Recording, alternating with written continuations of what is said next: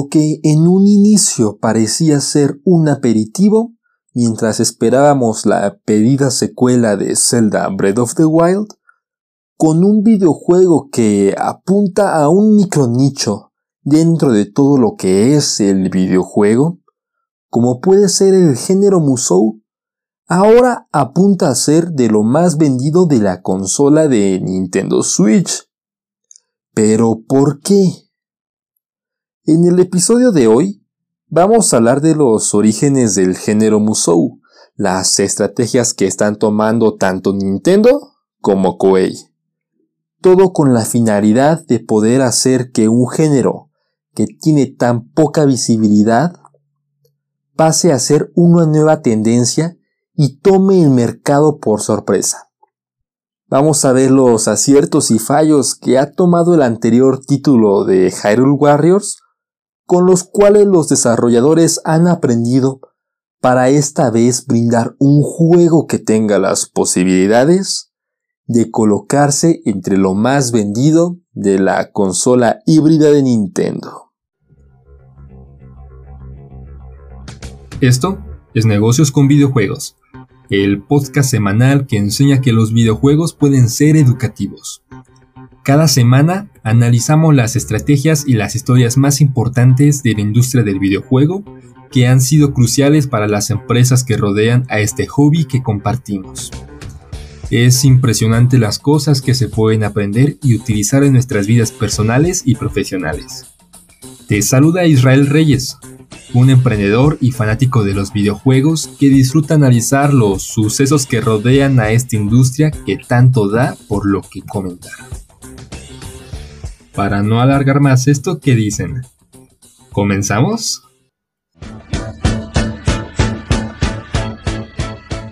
El género Musou en muchas ocasiones también llamado género Warriors, esto porque muchos de los videojuegos que tienen este género suelen tener el nombre Warriors en el título, tales como es el caso de Hyrule Warriors, el Fire Emblem Warriors o Dynasty Warriors, y este último es el encargado de crear el primer juego de Warriors o Musou como hoy lo conocemos. El primer Dynasty Warriors salió en 1997, pero no tenía el género Musou. En este caso, era un juego más similar a lo que hoy podríamos describir como un juego del género de peleas. No fue hasta el 2000 que con el segundo Dynasty Warriors que este género sentaría las bases sólidas sobre las que hoy se sienta este género. Videojuegos que tienen la peculiaridad en la que el personaje principal se enfrenta a hordas de enemigos, en mapas en los cuales no tienen gran dificultad ni los enemigos una sobresaliente inteligencia artificial, pues en este caso la dificultad proviene de tener que controlar espacios en el mapa, evitando que los enemigos avancen y tomen control de este. Todo esto mientras tu personaje principal demuestra sus habilidades y aquello de lo que es capaz mientras destruye decenas de enemigos como si estos no fueran nada. Lo curioso de este Dynasty Warriors es que surgió como un spin-off del juego de estrategia Civilization, un juego que hoy es bastante sonado dentro del género de la estrategia. Y esto como un intento de hacer que personas ajenas se interesaran en este juego de Civilization. Gente que no estuviera acostumbrada a jugar estrategia. Por eso estaban apuntando al género más opuesto, que es el de las luchas. Si bien el juego este de Dynasty Warriors tuvo un éxito considerable en Japón, en el resto del mundo fue muy criticado por ser repetitivo y en ocasiones hasta tonto. Pero esto no detuvo a Koei, quienes vieron que Dynasty Warriors tenía una popularidad creciente, lenta pero creciente, en un nicho que parecía disfrutar de estos títulos, y gracias a las ventas en Japón, el juego tendría más secuelas con lanzamientos discretos en el resto del mundo. Así que pónganse a pensar un momento. Si tú quisieras hacer que este juego tuviera más éxito y que fuera conocido en el extranjero, ¿tú qué harías? O no solamente del videojuego, tal vez de algún producto que tú tengas le daría más publicidad a este producto, a este servicio, a este videojuego. Puede ser una opción. Pero ¿y si sigue funcionar como los primeros títulos que ya lo probaste en el primer momento? Pues también podrías ofrecer demos de tu videojuego en este caso en otros títulos de que tú hayas desarrollado. Títulos de Koei en este caso que para que el videojugador pudiera tener una pequeña probada de lo que se está perdiendo. Pero al hacer esto, ¿no estarías haciendo que el videojuego se vea como un producto de calidad hasta inferior?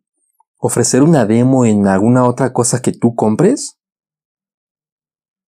Tal vez podrías agregar algunas nuevas mecánicas en el videojuego que hagan que éste no sea tan repetitivo ni tonto como lo comentaban en algún momento. Pero este género está tan solidificado que no podrías hacer eso y seguirle llamando un juego del género Musou. Tal vez esta repetición es algo con lo que se caracteriza. La idea que tuvo Koei fue una brillante, y es gracias a esta misma que hoy Estamos hablando del género. Le dio el género Musou a licencias famosas para que de manera conjunta pudieran hacer que estos videojuegos generaran una pequeña chispa, sí, una pequeña chispa de curiosidad en sus posibles compradores. Le estaban hablando a los fanáticos de Dragon Quest, a los fanáticos de One Piece, o a los fanáticos de Zelda, que va a ser el tema de hoy. Y esto solo por decir algunas de las licencias posibles. Si ellos vieran un juego spin-off de los títulos que más les gustan, podrían tener curiosidad de jugar estos títulos spin-off. De esta manera, ya no estarían apuntando únicamente al micronicho, al micronicho de jugadores que los jugaban y que ya los conocían. Estarían yéndose a las ligas grandes, estarían ampliando su mercado con posibilidades de poder expandirse y crecer. Nintendo es muy polémico con sus videojuegos, eso no es un secreto. Probablemente esto comenzó en el momento en el que prestó sus licencias y las cosas no salieron muy bien en el pasado, concluyendo con títulos como Zelda 2, The Adventure of Link, un videojuego que estaría considerado entre los peores videojuegos que se han llegado a crear. ¿O qué opinan de la película de Mario Bros? Que fue la primer película de videojuegos con la que inició la maldición de no poder dar un título de calidad aceptable que estuviera relacionando el cine con el videojuego. Entonces, ¿por qué Nintendo le dio la licencia de Zelda a Koei Tecmo? ¿Para que pudieran crear un juego que únicamente triunfó en Japón? ¿Y en algunas escasas personas en el resto del mundo? ¿Para eso Nintendo daría un título? No estoy muy seguro. Hay dos razones que podrían justificar esta decisión. La primera es que el género Musou ya estaba muy aceptado en el país nipón, y la calidad de los videojuegos hechos de este género por Koei Tecmo tenían una calidad lo suficientemente buena en todos los videojuegos que ya habían desarrollado con anterioridad, por lo que había una mayor seguridad para que la calidad de este Hyrule Warriors fuera por lo menos similar a la que Nintendo estaba esperando. Porque para aquellos que no sepan, Nintendo tiene algo que ellos denominan la calidad Nintendo o el sello Nintendo, que es que tú te compras un juego y es algo llamado Evergreen o por siempre verde, que quiere decir que no importa cuántos años pasen, esos juegos no van a envejecer y van a seguir siendo tan entretenidos como lo fueron en su momento. Entonces, ¿para esto daría Nintendo una licencia? La otra razón por la que Nintendo prestó la licencia de Zelda a Koei Tecmo es para hacerle publicidad al propio título de Zelda. Me explico. Hyrule Warriors es un título de 2014 y el último título de Zelda dentro de las consolas principales de Nintendo, las de sobremesa, fue Skyward Sword, o por lo menos en ese tiempo. Y ese fue un videojuego que hoy ya está cumpliendo nueve años. Es un videojuego del 2011. Nintendo necesitaba generar revuelo con un Zelda nuevo. Y Breath of the Wild llegaría mucho tiempo después, si estamos hablando de 2014, este vería la luz en 2017. Por lo que para poder mantener el nombre de Zelda entre lo más grande que es donde siempre ha estado y donde Nintendo va a querer que se mantenga, necesitarían un videojuego que les permita apaciguar a la gente mientras esperan el próximo gran lanzamiento. Sería complicado pensar que no tendríamos un videojuego de Zelda en bastante tiempo, porque sería algo que dañaría a Nintendo, ya sea porque las expectativas de los videojuegos, cuando tienen ventanas de lanzamiento tan extendidas, suelen ser exorbitantes, como puede ser un Half-Life o un GTA 6. Un Half-Life 3, ¿cuánto tiempo no ha pasado desde que tuvimos un Half-Life 2? Y la gente al esperar tanto tiempo la tercera entrega, piensan que esta va a ser mejor, porque está tomando más tiempo. Pero no necesariamente tiene que ser así. Y cuando lo es, como por ejemplo un Grande Auto 6, la gente se vuelve loca esperando este título. No saben qué hacer o cuánto tiempo faltará para poder llegar a tenerlo en sus manos. O también puede ser que la fama del nombre de Zelda esté comenzando a bajar. Es por ello que para evitar esto último, Nintendo casualmente sacaba información sobre el avance de Breath of the Wild. Esto comenzaría casi de inmediato después del título de Skyward Sword de 2011. Pero bueno, vamos a comentar un poco rápido sobre el desarrollo de este título. ¿Qué les parece? A finales de 2013 se anunciaría una colaboración de Koei Tecmo y Nintendo. Esto para hacer un juego del género Musou de Zelda. Ya vimos las razones por las que fue Zelda elegido para esta situación. Las repetimos si quieren de manera rápida. Para hacer tiempo mientras haría el siguiente título, para mantener a la gente activa y esperando. ¿Ok? el título comenzó a desarrollarse bajo las bases que había plantado One Piece Pirate Warriors. Pero como esta vez estaban tratando con uno de los titanes del videojuego, el desarrollador Enji Aonuma solicitó el apoyo de Team Ninja para poder mejorar el título en sus secuencias de acción. El título no tuvo casos importantes a comentar durante el desarrollo. Probablemente solamente uno y vamos a comentarlo. Koei, Koei Tecmo, en los inicios del desarrollo, pensaba crear un personaje femenino de Link, un trasunto de este ser. El problema es que Nintendo suele ser muy celoso con sus licencias desde estos problemas en los que las prestaba, y en ocasiones no permite que terceros creen a personajes, por lo que este personaje femenino fue votado para no tener problemas posteriores con Nintendo. Entonces, si fue votado, ¿por qué estoy comentando esta historia?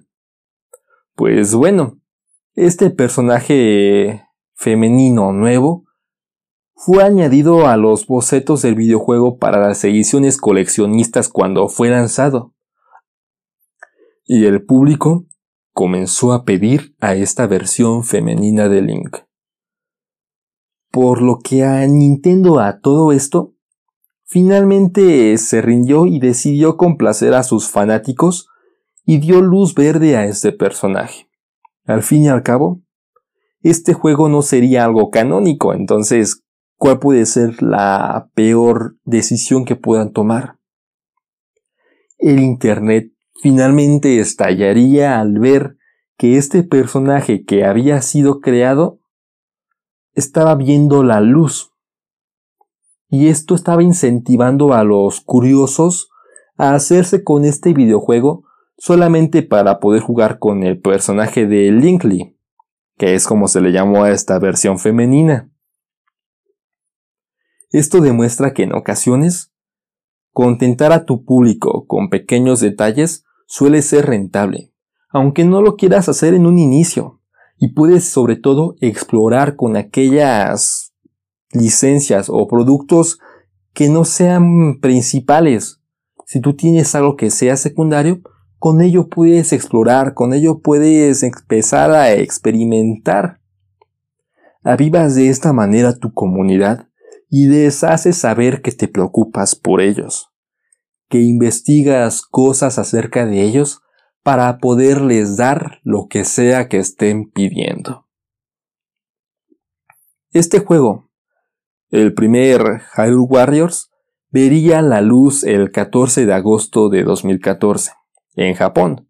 Y de inmediato, los fanáticos vieron que este juego era hecho para ellos, un juego hecho a la medida para todos los fanáticos, que puede que fuera tonto, sí, que puede que fuera repetitivo también, pero estaba hecho principalmente para ellos, con el más mínimo detalle y todo el esmero para su satisfacción, con bastantes referencias a cosas que habían ya sucedido en la saga de Nintendo, y personajes que uno nunca se pensó que podrían ver de nuevo, como fue el caso de Midna, personaje de Twilight Princess.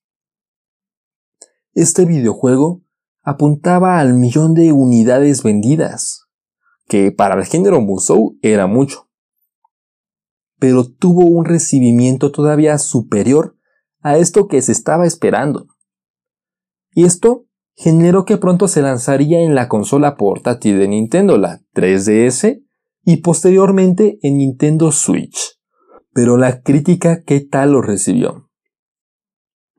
Pues bien, sencillamente bien, no hay algo más que comentar. Con calificaciones promedio de 75 sobre 100. Algo bueno para un videojuego no canónico que no fuera desarrollado por Nintendo o que tuviera la lupa de Nintendo. Sus mayores problemas serían algunos ya vistos en el género Musou, algo que Nintendo ya sabía que probablemente iba a suceder y que estaba bien. Como por ejemplo que el juego fuera a ser repetitivo, que fuera a ser tonto o monótono. Y también que la historia pues era un despropósito. Necesitabas meterle una historia para poder generar una razón por la que Zelda estuviera con, con Sant, con Link, con Twinkle, que todos los personajes se pudieran llegar a reunir. Y al final esto es algo que, pues bueno, si no era canónico, una historia normal, sencilla, la primera que se te pudiera ocurrir, no estaba mal. Entonces, si ahora Nintendo sabía los cambios que debía cometer, arreglaría esto en el siguiente DLC. Un paquete que ya fuera algo canónico dentro de este videojuego. Para los que no sepan, un DLC es un paquete que compras una vez ya tienes el videojuego, toda la base sólida, el cual este DLC te permite obtener más momentos para poder jugar nuevas cosas o disfrutar el título que ya adquiriste y que tanto te gustó. Así puedes ampliar este disfrute. Por sus siglas, Un DLC es un contenido descargable o un download content. Y este DLC iba a contar los sucesos anteriores al inicio de Breath of the Wild. De esta manera, Nintendo se podía agarrar al éxito del ganador juego del año, que en este caso había sido Breath of the Wild. Y así podrían llevar a más jugadores a Hyrule Warriors, aquellos que disfrutaron tanto el título de Breath of the Wild, que fueron la mayoría, y que querían seguir expandiendo sus conocimientos acerca de este título, en este caso, en un Hyrule Warriors. Y no solo eso, tomarían las críticas que les llegaron a hacer tanto los clientes como los medios, como los periodistas, como los youtubers, o bueno, no solo youtubers, sino todo aquel influencer, y corregirían todo lo que había sido criticado para crear un juego que pudiera satisfacer todas las expectativas que un título de Zelda debería tener. El supervisor del primer Hyrule Warriors, Enji Aonuma, se dio cuenta que el poder hacer los cambios que querían para el DLC de Hyrule Warriors iba a ser muy tardado e iba a requerir muchos recursos, por los que decidieron optar por crear un videojuego que fuera independiente, una secuela en toda regla. Este juego pasaría a ser el título que hoy estamos comentando.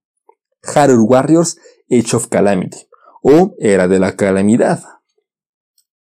Entre los cambios de las entregas entre los títulos de Hyrule Warriors se encuentra que el primer título Koei Tecmo tenía mano libre para hacer lo que quisieran con la jugabilidad e historia de este título que estaban desarrollando. Al fin y al cabo, Hyrule Warriors estaba destinado a ser un spin-off, no sería algo canónico, era solamente un proyecto, una prueba, un aperitivo. Y era un juego destinado a un grupo muy selecto de jugadores, pero ahora Nintendo estuvo más involucrado en este nuevo título para brindarle sentido a la historia. Se planearían nuevas mecánicas como el uso de las bestias divinas, que son máquinas que ya habían aparecido en Breath of the Wild. Se utilizaría el motor de Breath of the Wild o, o por lo menos el concepto artístico de este juego para darle una mayor similitud al juego del que estaban tomando inspiración o la historia. La publicidad igual cambió en esta ocasión. Ahora Age of Calamity se le daba la publicidad de un juego con la gran historia que te habías perdido en Breath of the Wild. Los 100 años inconclusos que no sabíamos que habían pasado, aquí tú tendrías las respuestas que esperabas. Jugando algo que en este caso ya iba a ser canónico. Así que aún es muy temprano para decir que este juego tendrá éxito o no, pero seamos honestos. Algo muy extraño debe pasar para que esto no sea así. Es al final de cuentas ya un título de Zelda de la primera línea, a diferencia del primer Hyrule Warriors. Entonces, puede que sí apunte a maneras, y Nintendo lo está haciendo. Hyrule Warriors Age of Calamity tiene las herramientas para convertirse en el género del juego Musou más vendido de la historia. Un género que si bien es pequeño de un micronicho dentro de lo que pueden ser los videojuegos, sigue siendo bastante. Incluso con un juego que únicamente se va a vender en una de las consolas que existen hoy en el mercado. Ni PlayStation, ni Xbox, y ninguna de sus modalidades lo tendrán, porque al final es un Zelda. Y la PC ni se diga, igual tampoco va a tener este título. Pero puede que pueda superar a One Piece como el juego Musou más vendido. Y One Piece es igual una licencia que tiene bastante peso, sobre todo en Japón. Y en este caso Zelda ya apunta a un contexto internacional. Por algo, Nintendo le ha dado la publicidad a este juego como si fuera el más importante desde la salida de Animal Crossing, juego que salió en marzo de este mismo año, Los juegos aceptables o buenos, para nada notorios, que salen en épocas decembrinas, no suelen vender mucho de salida. Las empresas de videojuegos suelen meter en este caso sus mejores opciones para que de entre todas las posibles opciones de compras navideñas, sus juegos nuevos sean una de las primeras opciones. Por lo que esta es una carta de guerra de Nintendo, diciendo que su contendiente para este año ha llegado. Ya le tocó hace dos años a Smash Bros. Ultimate, el videojuego que es ahora el más vendido de todos los tiempos en el género de las peleas. Y el año pasado le tocó a Pokémon Sword and Shield, los cuales ahora ya tienen 20 millones de copias vendidas conjuntas. Y Pokémon es el producto mercadotécnico más rentable de todos los tiempos. Sí, por encima de Mickey Mouse, por encima de Marvel o El Señor de los Anillos. Es Pokémon. Es cuestión de tiempo para ver qué tan bien parado saldrá este juego, pues en este caso se va a enfrentar con Assassin's Creed Valhalla, con el Call of Duty de turno que esté saliendo, y por si fuera poco, también estará concursando con Cyberpunk 2077, el mismo Cyberpunk que está teniendo a todo el mundo esperando su lanzamiento, el cual va a tener un programa especial en este podcast y que casi con total seguridad será el juego más vendido de estas navidades, por lo que Hyrule Warriors no lo tendrá fácil, pero también está apuntando a no dejársela fácil a los demás contendientes. Ahora vamos a ver algunos de los aprendizajes que ha dejado esta historia. El primero es que no permitas que tu público se olvide de ti. Eso es lo peor que te puede pasar. Que se olviden, que no hablen de ti, ya sea cosas buenas o cosas malas. Prefieres que hablen mal de ti a que no hablen nada en absoluto. Este juego comenzó siendo una especie de juego aperitivo mientras el gran título de Zelda se lanzaba. Y funcionó. Funcionó a tal punto que la secuela va a ser el plato fuerte de Nintendo en estas navidades. El segundo aprendizaje es que debes permitirte explorar cosas con tus productos o servicios secundarios. Una versión femenina de Link no podría existir si no fuera porque el juego no era algo canónico. Pero el público amó esto. Amó que los escucharan y que les entregaran algo que ellos estaban pidiendo. La receta de la Coca-Cola jamás va a cambiar. Pero la compañía se permite crear cosas nuevas, aunque sean de nicho para poder atraer a más gente como la Coca-Cola sabor a cerveza o creo que en algún momento salió una limón. No debes apuntar todo a tus unidades estratégicas de negocios, aquellas que dan los golpes fuertes dentro de tu línea de productos. También puedes crear cambios en los nichos pequeños, haciendo que la gente se vuelva adicta a ti o que te prefieran a ti. Y de eso podrían empezar a migrar hacia tu línea principal. La última cosa que quiero comentar hoy es genera alianzas que permitan que ambas partes ganen. Koei necesitaba hacer crecer al género Musou y Nintendo necesitaba crear un título de Zelda para hacer menos tardada la espera. Koei sabía esto y decidió ofrecerle a Nintendo una solución. En este caso, no importó que Koei fuera una empresa más chica que Nintendo. Hace algunos ayeres vi un programa de televisión de inversionistas donde una empresa buscaba un ángel inversionista que les diera dinero para poder fabricar camas que fueran entretenidas para los niños, por lo que los inversionistas quisieron entrar en este proyecto. Y la idea de estos inversionistas era llevarle este proyecto a Disney e intentar hacer negocios con ellos. querían que una empresa sin ventas le diera una solución a una de las empresas más grandes a nivel mundial. Esto apuntaba a maneras, y si la inversión se completó o no, ya es otro tema. Pero sabían que podían brindarle algo de valor a alguien. Sabían que en este caso el cliente de esta empresa de las camas no eran los niños, no eran los padres. El cliente podría llegar a ser Disney. Y a partir de esto, y a partir de esto podrían crecer. El cliente de Koei, en este caso, podrían llegarlo a ver como si fuera Nintendo. Ya ni siquiera los conocedores del género Musou o aquellos que lo disfrutaban. Aquí podían llegar a tener un crecimiento. ¿Sí? Así que díganme qué les gustó de este programa o qué cambios quisieran hacerle a esta dinámica. Si quieren que hablemos de alguna empresa en especial o de alguna persona, pues pueden hacerlo con toda seguridad. Eh, la semana pasada le tocó a Akira, el cual lamentablemente falleció recientemente.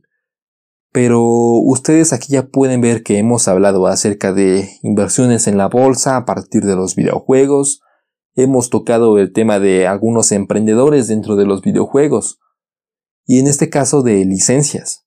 Entonces siéntanse con total libertad de decir si les gustaría que aquí habláramos de algún videojuego en especial o de alguna persona en especial, un género, una empresa, como va a ver en el caso de CD Projekt Red. Así que los estaré escuchando y con todo el gusto podremos hacer programas especiales de aquello que ustedes estén pidiendo. Yo los quiero andar escuchando y leyendo porque también yo creo que es importante hacer crecer a este podcast a partir de sus escuchas. ¿Sí? Yo los estaré leyendo. Pueden encontrar este podcast en todas las plataformas de podcasting, ya sea Apple Podcast, y ahí les agradecería mucho sus 5 estrellas y algún comentario. Pueden hacerlo por parte de Spotify, iBox, YouTube, eh, Google Podcast, en fin, hay una cantidad inmensa de plataformas en la que este podcast está presente. También si quieren o si así lo prefieren, pueden escribir a negocios con videojuegos gmail.com. Repito, negocios con videojuegos gmail.com. Ahí también estarán más seguros de que yo los pueda llegar a leer porque en ocasiones ya no sé ni cuántas plataformas estamos, que vamos creciendo y es algo que me gusta mucho. Actualmente ya cada programa está teniendo unos 200 escuchas y para algo que comenzó de manera orgánica, me gusta mucho que, que empiece a haber un poco más de seguimiento por parte de ustedes a este programa. Entonces, también si así lo prefieren, pueden llegar a mandar algún audio de voz al mismo correo a negociosconvideojuegos.gmail.com. Lo único que estoy pidiendo, por favor, es que no tenga música de fondo porque pueden llegar a haber algunos pequeños problemas y no queremos meternos con algoritmos ni ninguna de esas cosas. De ahí en fuera siéntanse con total libertad si es que así lo quieren. Me despido por una semana más. Yo soy Israel Reyes Flores y les agradezco mucho. Te mando a ti mis mejores vibras hasta donde sea que te encuentres. ¿Sí? Y pues bueno, muchas gracias por este episodio de hoy.